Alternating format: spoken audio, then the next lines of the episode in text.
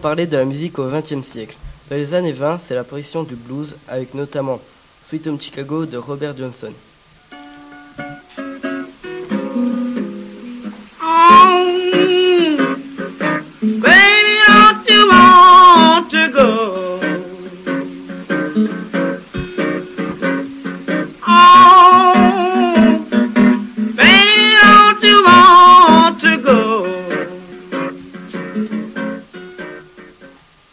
Suite à cela, dans les années 30, apparaît la musique amplifiée avec de nombreux instruments au fil du temps. Puis, c'est l'apparition, dans les années 40, de la musique concrète. D'accord, mais qu'est-ce que la musique concrète? La musique concrète a été inventée en 1948 par Pierre Schaeffer et Pierre Henry. Elle consiste à composer une musique à partir de sons préenregistrés.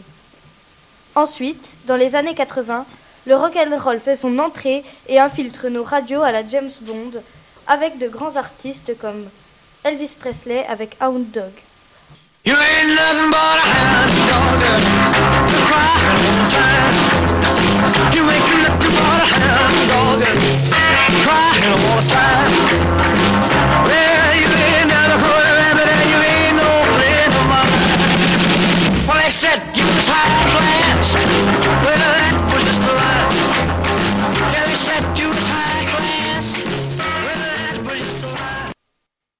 Tard, c'est le début de la soul avec notamment What de Ray Charles.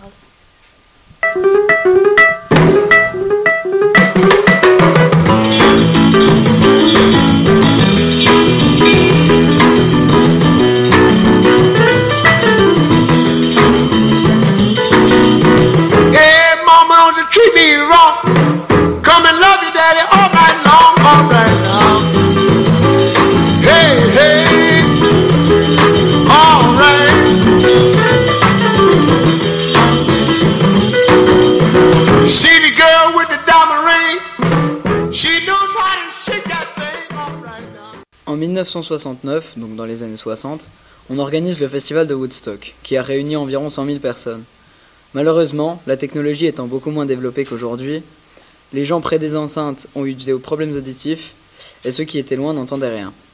Malgré tout, des artistes comme Jimi Hendrix y ont participé.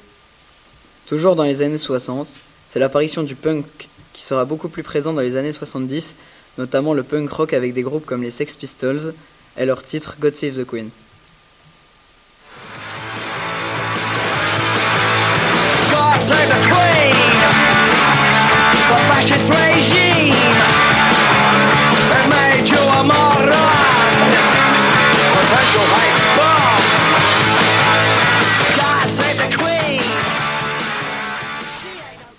Ensuite, dans les années 80, la pop émerge, avec des titres comme Thriller de Michael Jackson.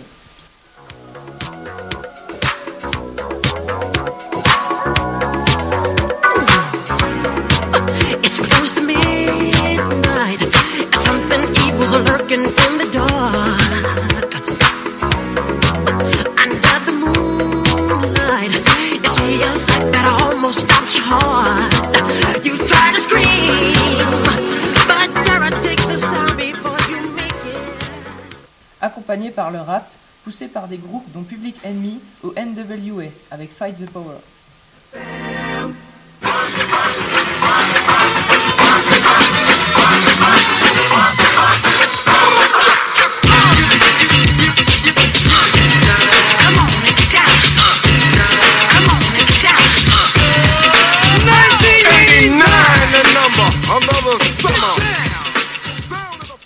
Les années 90, la techno apparaît. Elle est aussi boostée par seulement quelques groupes, comme Kraftwerk. Par la suite, le rap, la pop et la techno se développent, notamment dans les années 2000.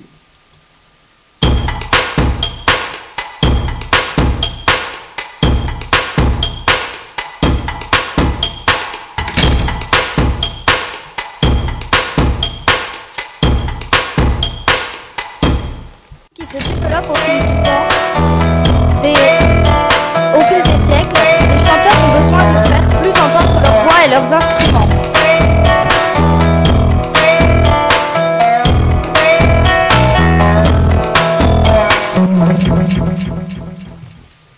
Avec la musique amplifiée, la production et la diffusion de la musique font leur révolution. Dès les années 1930, la guitare électrique fait son apparition dans les orchestres de jazz de la Nouvelle-Orléans. Je donne la parole à Lucas qui nous donnera des exemples de musique amplifiée au XXe siècle. Quelques exemples de musique amplifiée au XXe siècle. Les Beatles avec A Day in the Life en 1967 qui était de la pop. Pink Floyd avec Atom Heart Mother en 1970 qui était du rock psyché- psychédélique. Et les Rolling Stones avec Satisfaction en 1965 qui était du rock. Je passe la parole à Yacine qui va nous expliquer quelques conséquences. La pression acoustique sur les oreilles est très forte et peut donc causer des dommages irréversibles. C'est une donc des causes principales de la perte d'audition car le temps, le temps d'écoute sont longs et à niveau sonore élevé.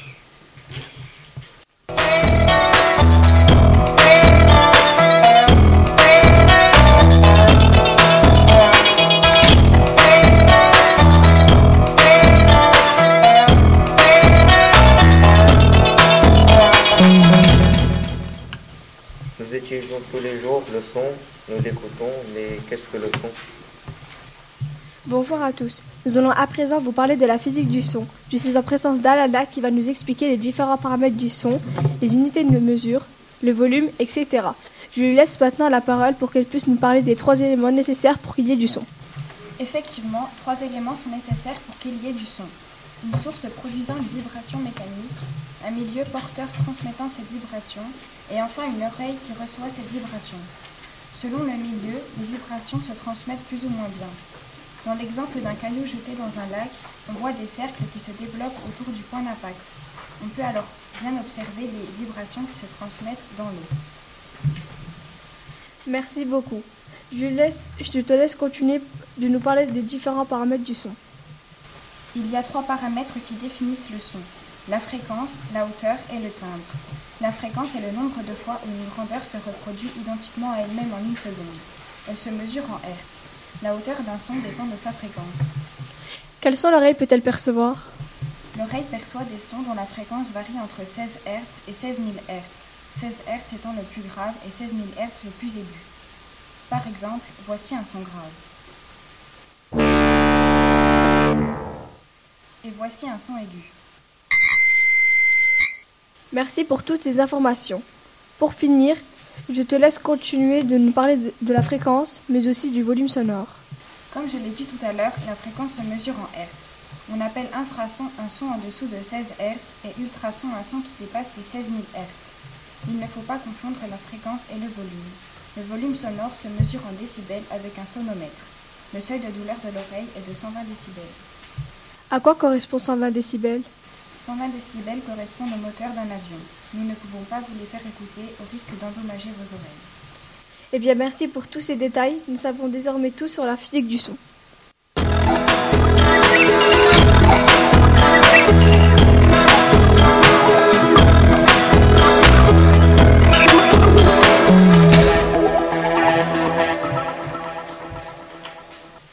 Bonjour à toutes et à tous, vous êtes sur Radio Voltaire et aujourd'hui nous parlons de Peace. Thème choisi, l'amplification du son. Nous avons ici Yacine, historien, il a découvert les cartons de la salle informatique et Monsieur Moad, informaticien, qui a, réussi, qui a réussi à ouvrir une page Google. Et bien sûr moi, le fabuleux Annès, le présentateur qui n'arrive même pas à se présenter lui-même. Bonjour Yacine, pouvez-vous m'expliquer comment on est arrivé à la musique amplifiée? Bonjour Annès, tout a commencé avec le jazz qui est apparu en 1930. Les guitaristes n'arrivaient pas à se faire entendre, donc on a inventé les guitares en métal. Et c'est comme ça que les instruments commencent à être électriques. Le premier prototype de guitare électrique fut inventé en 1932, lors du concert de folk rock qui fut dans un stade de baseball. Les musiciens n'arrivaient pas à s'entendre eux-mêmes, et c'est comme ça que les technologies furent inventées. Je passe la parole à Moad pour vous faire découvrir les différentes technologies. Oui, effectivement, comme Yacine vous l'avait dit, tout a commencé avec la guitare en métal jouée par les guitaristes de jazz. Puis fut inventé le premier prototype de guitare électrique en 1932. Puis en 1951 fut l'invention de la basse électrique. Mais il y a eu l'apparition des pédales d'effet et l'apparition du système de sonorisation. En 1980, fut l'invention du compact disque. En 1990, l'ordinateur devient un outil de création musicale et la dématérialisation du format audio, de CD à numérique.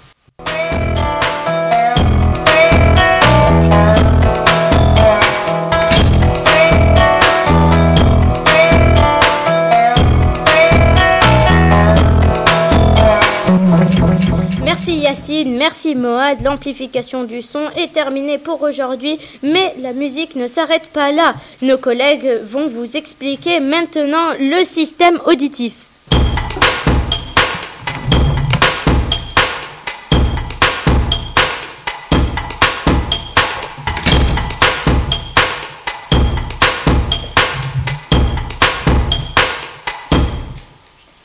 Très fragile. Il faut faire attention à ne pas l'abîmer en écoutant de la musique trop fort.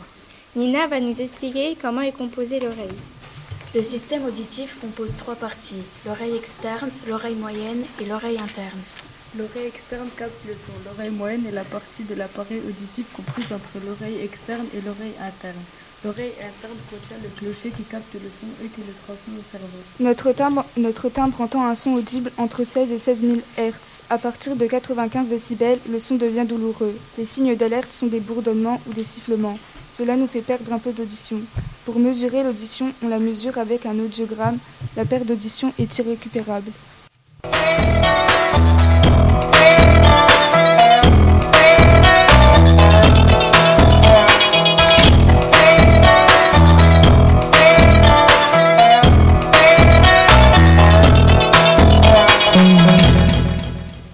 Présent, nous allons passer à l'équipe des bons réflexes.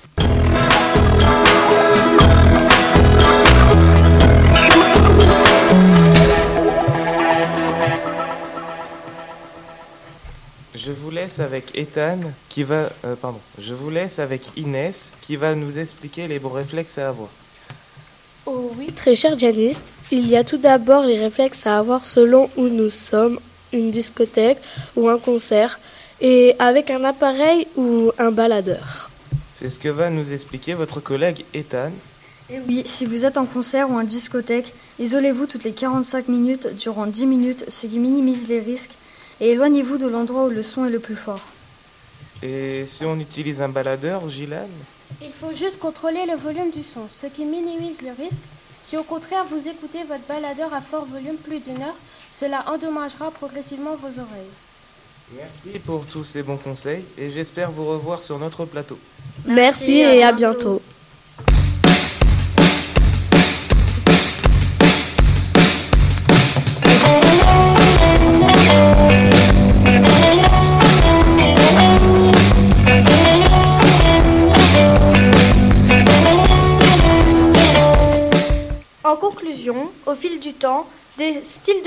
d'instruments se sont développés avec de jeunes artistes. Mais, même si les écouter peut être un bon passe-temps, n'oubliez pas de vous protéger.